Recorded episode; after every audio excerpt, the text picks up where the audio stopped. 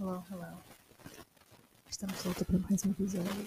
Um, novamente, still figuring out a situação do microfone, because é um bocado shitty, mas I will get there.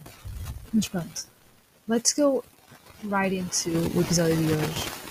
Um, porque o episódio de hoje é um tema super interessante, um, eu acho super interessante, e ainda que se junta um bocadinho aos episódios que falamos um, na segunda e na terça-feira.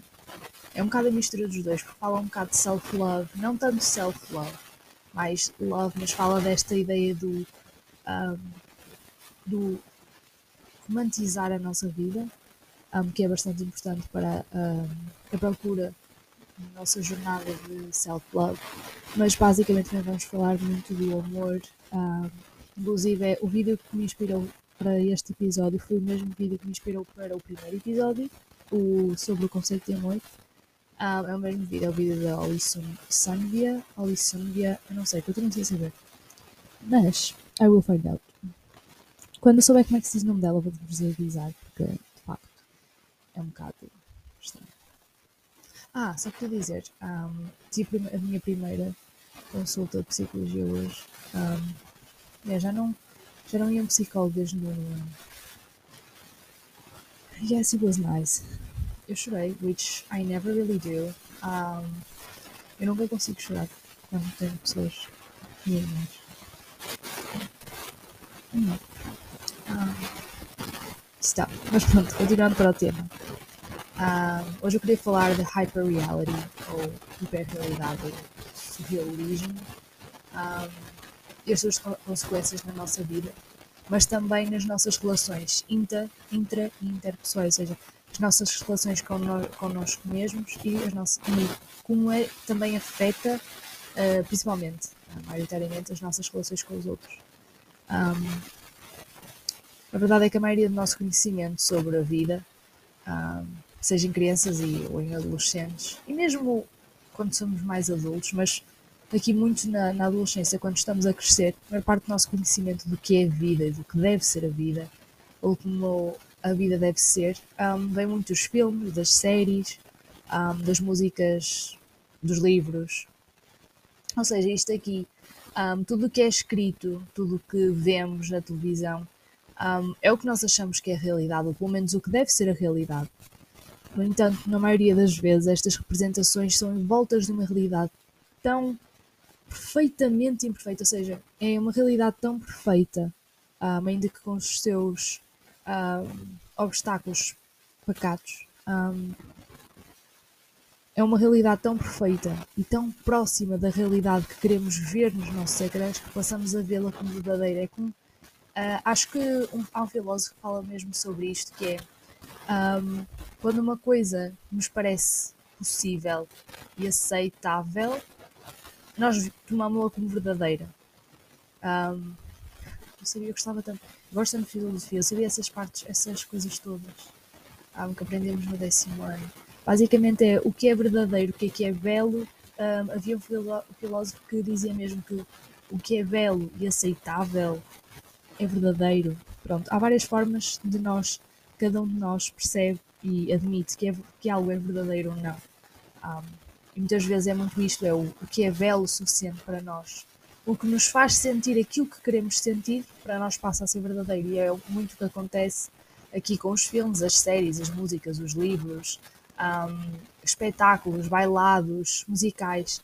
Um, nós queremos tanto que as coisas sejam verdade, que aquela realidade, por exemplo, em Friends, eu, isso é um dos meus grandes exemplos, porque eu digo muitas vezes, já falei aqui muitas vezes no podcast, que eu tenho muito o sonho de viver em Nova York.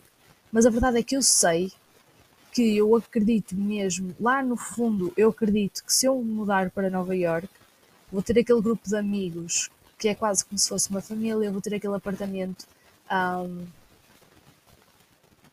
que tem até um bom tamanho, ou seja, eu acredito fielmente que é isso que vai acontecer, ou seja, lá no fundo, apesar de eu, que eu saiba conscientemente um, que não é uma realidade verdadeira, o meu subconsciente tende a vê-la como verdadeira porque é aquilo que eu quero que seja verdadeira. Desculpem os cães. sempre a mesma coisa. Um, os cães são sempre assim. Mas pronto, acho que é muito isso. Nós, quando é algo que nós queremos ver como verdadeiro, um, por mais que o nosso consciente saiba que não é verdade, o nosso subconsciente vai querer que seja verdade. Um, vou só fechar a porta que elas não se calam.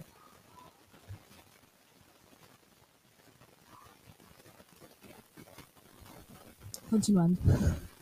Um, e pronto, é mesmo isso. Um, e a verdade é que esta, esta realidade que nos é um, vendida, porque a verdade é essa, aqui também podemos falar um bocado do mercantilismo, da comercialização da cultura. É-nos vendido esta imagem que nós queremos comprar.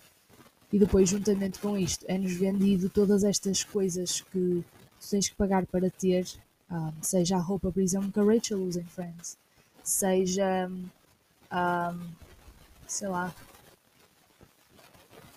seja um apartamento em Nova York, seja um, uma viagem em Nova York, é esta realidade é-nos vendida.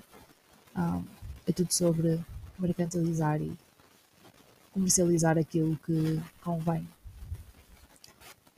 Um, mas de qualquer das formas, esta realidade vem com o objetivo de nos fazer sentir uma realidade que pretende mexer connosco um, e tornar-se tão apetecível, um, que é o que nós passamos a procurar e a ver como verdadeiro e acreditar que é verdadeiro e queremos acreditar. Acima de tudo, queremos acreditar que é verdadeiro. Um ótimo exemplo disto é, é, é no amor, tal como falei no primeiro episódio, um bocado do conceito do amor. Um, eu hoje não vou abordar tanto o amor, mas aqui queria mesmo falar um bocado porque o amor nos filmes é tão perfeito e parece tão natural que passamos a acreditar que é possível. Ou seja, um, amor sim existe, como é óbvio. E eu disse no primeiro episódio, eu sou muito romântica, sou uma pessoa muito romântica, tenho uma panca por comédias românticas e é por isso mesmo, acho que às vezes é, passa a ser um bocado negativo para connosco este, esta hiperrealidade um, este surrealismo no amor, porque. Deixa pensar como é que vos vou dizer. Um, qualquer coisa que seja menos um, do que essa realidade que nós queremos acreditar passa a ser mentira. Percebe? É aquela coisa, o que é bonito e aceite, nós vemos como verdadeiro. Aquilo que é feio, nós vemos como mentira, não queremos acreditar. Um, queremos acreditar que é uma mentira, ou seja, quando vocês têm uma relação em que não é exatamente como vocês viram nos filmes, ah, acham que não é amor. Ah, ou seja, até um certo ponto é importante romantizarmos a nossa vida, eu já falei isto antes, é, antes, é importante e faz bem, faz-nos bem um, termos um bocado de uma visão mais floreada da vida. Faz muito bem. Ah, mas também há limites, é como eu digo sempre, equilíbrio um, é muito importante. Há aqui também ter um bocado os pés assentos na terra, um, porque este amor nos filmes é tão perfeito que depois, quando nós temos um amor na vida real, achamos que nunca é bom o suficiente. E depois aí até pode ser visto um bocado como ingratidão. Criamos esta ingratidão porque é-nos vendido esta, esta verdade em que queremos tanto acreditar.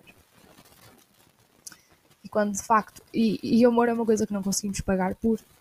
Ah, por isso, de facto, é um bocado complicado andarmos à procura sempre desta, deste amor tão bonito, tão, tão natural, um, que nunca vamos conseguir encontrar. Um, claro que assim, isto também estou a generalizar, claro que há pessoas que têm este amor como nos filmes, é óbvio. Os filmes também têm que ser inspirados em alguma coisa.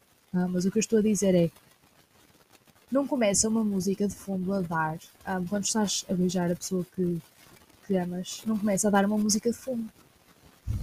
Do nada, eu acho que os deles não vão começar a olha, passa aí a música, um, porque neste momento ficava bonito.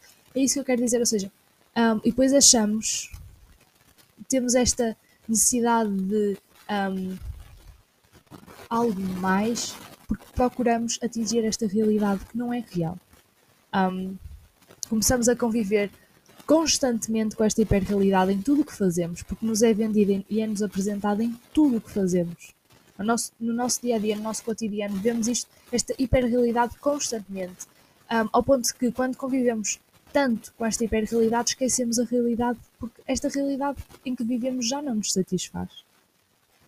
Já não é boa o suficiente a realidade em que vivemos, queremos esta realidade que tentamos al alcançar. É daí que vem também os beauty standards, ou seja, vem um bocado disto, é já não estamos felizes com a realidade em que vivemos, queremos uma realidade melhor, ou so-called melhor. Um, na pintura temos o surrealismo, que é um movimento artístico que basicamente representa a beleza na naturalidade hiperreal ou surrealista. Um, é muito é um movimento que pretende normalmente nas, nos quadros de surrealismo e se eu estiver enganado eu sei de arte gosto muito de arte mas não não estudo também full on nisso mas pelo que eu já reparei muitos dos quadros de surrealistas é muito a representar a natureza. Porque a natureza é um ótimo também exemplo da, da beleza que, que é real.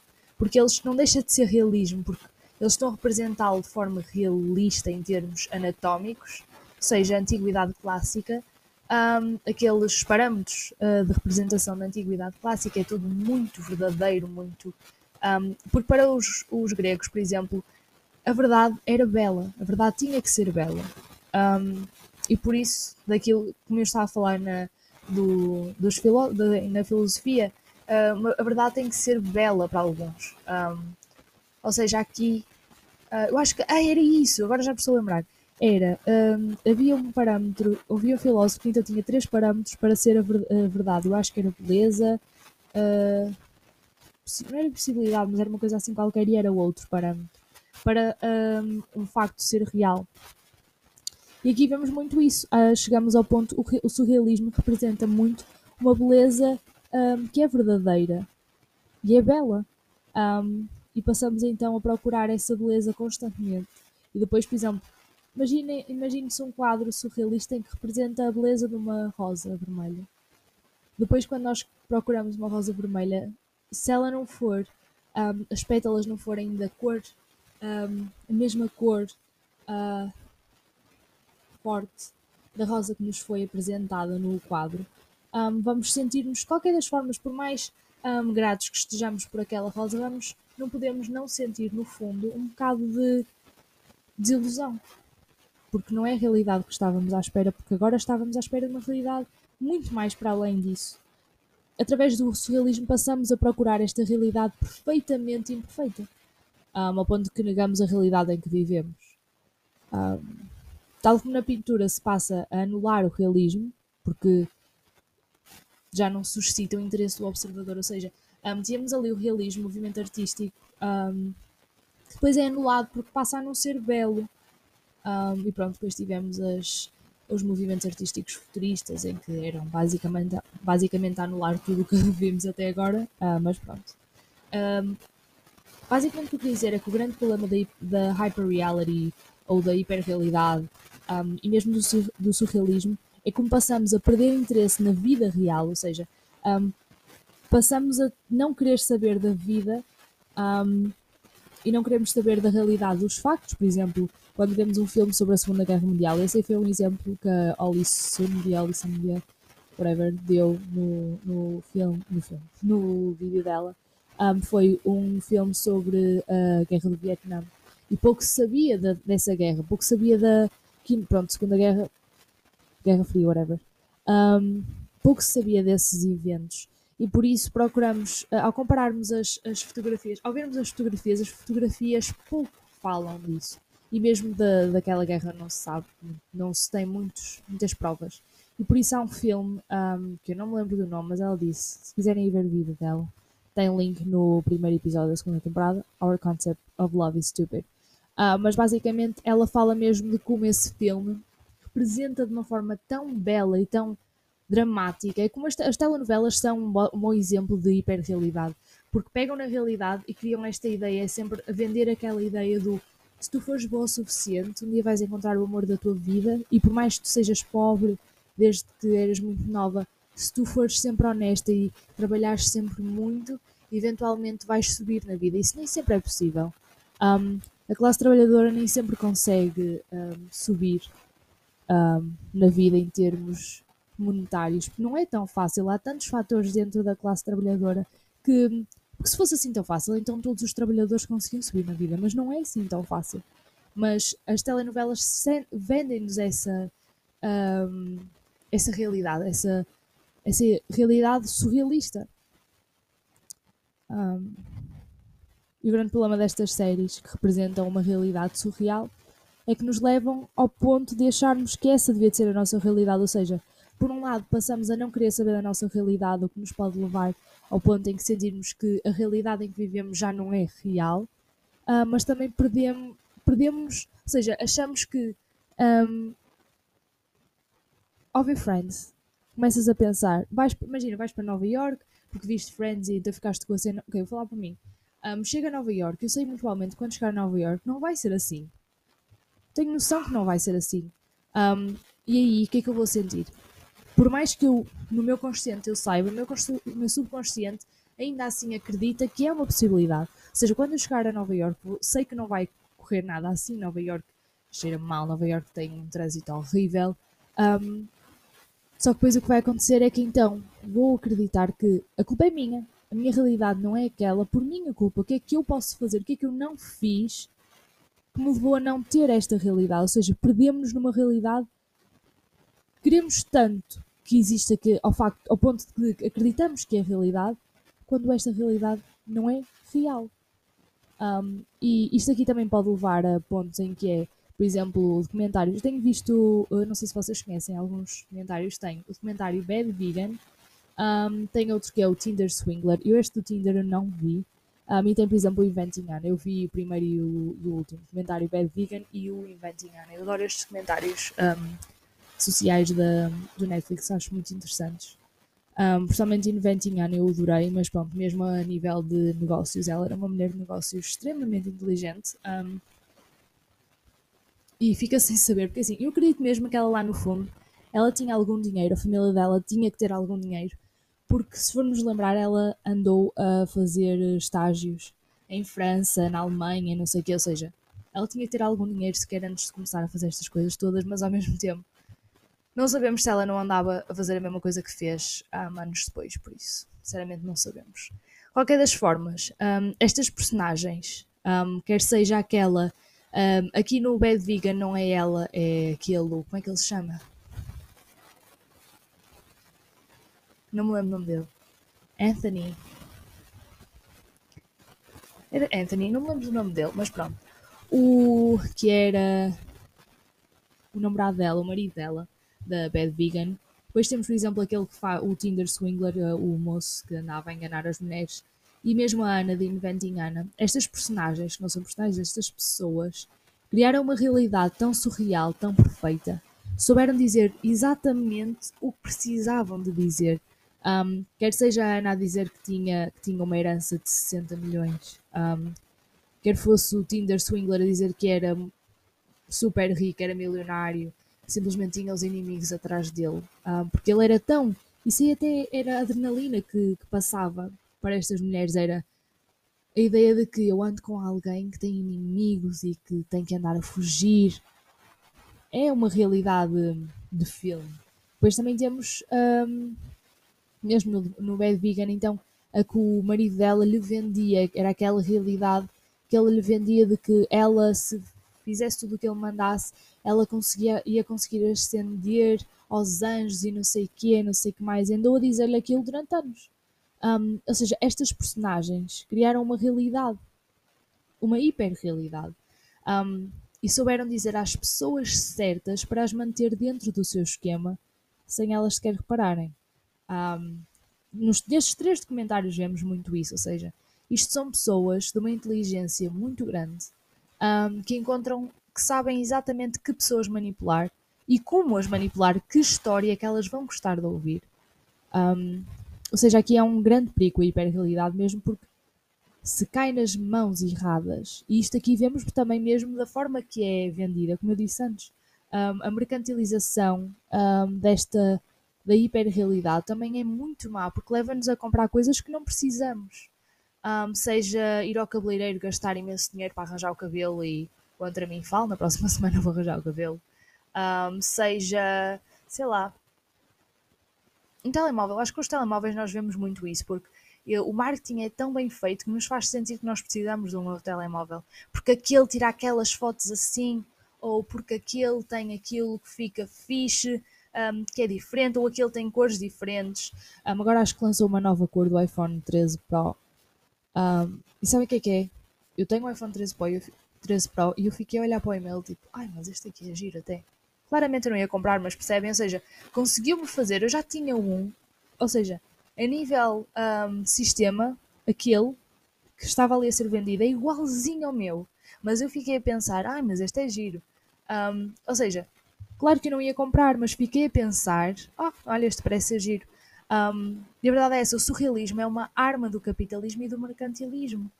Um, é uma arma desta um, da mercantilização e das grandes empresas para nos vender, e mesmo dos governos, porque os governos também são grandes empresas, digam que se quiser, um, é uma arma muito poderosa. Faz-nos acreditar no sonho da casa perfeita, ou na altura da. Um, em que uh, os Estados Unidos eram o novo mundo, eram conhecidos como novo mundo, havia muito esta ideia, um, o sonho da casa com vedação branca, fala-se muitas vezes disso, com o cão e os dois filhos. Um, nós vemos esta representação americana, o sonho americano, muitas vezes representado em filmes, séries, músicas, um, nas músicas do tempo uh, americano, americano, ou seja, quer fosse com as músicas do Elvis, quer, quer fosse com um, filmes, por exemplo, uh, os filmes de Audrey Hepburn representavam um bocado isso. Um, ela vivia em Nova York, claro que, por exemplo, no mais famoso dela, o Breakfast at Tiffany's, mostra uma realidade um bocado diferente, pronto, as festas, não sei o quê, mas era o, sonho da, da altura. O sonho das pessoas era viverem aquela vida em que iam a festas, eram. Um, tinham coisas caras. Um, é muito isso, ou seja, cria-nos esta ilusão. Um, e quando é usado por, por gente com más intenções, leva a gastos desnecessários. Um, ou seja, leva-nos a comprar coisas e a procurar uma procura, entrarmos numa procura constante e desgastante de uma realidade que não existe.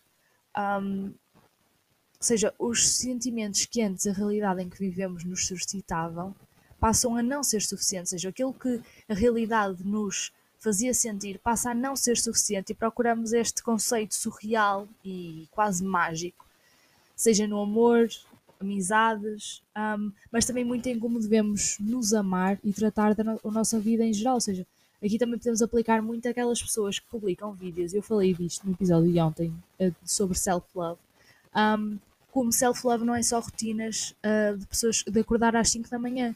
E agora no, no com aquela uh, That Girl, eu aqui podia muito.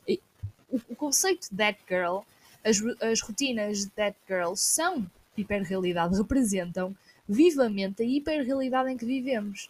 Acordarem sempre às 5 da manhã, fazerem ali duas, três horas de exercício físico, depois irem ao farmers market, buscar comida para fazerem o pequeno almoço, as suas tostas de abacate, depois irem trabalhar um bocado no computador, porque trabalham a partir de casa, porque têm essa possibilidade. Nem toda a gente tem essa possibilidade, nem toda a gente tem a possibilidade de acordar às 5 da manhã.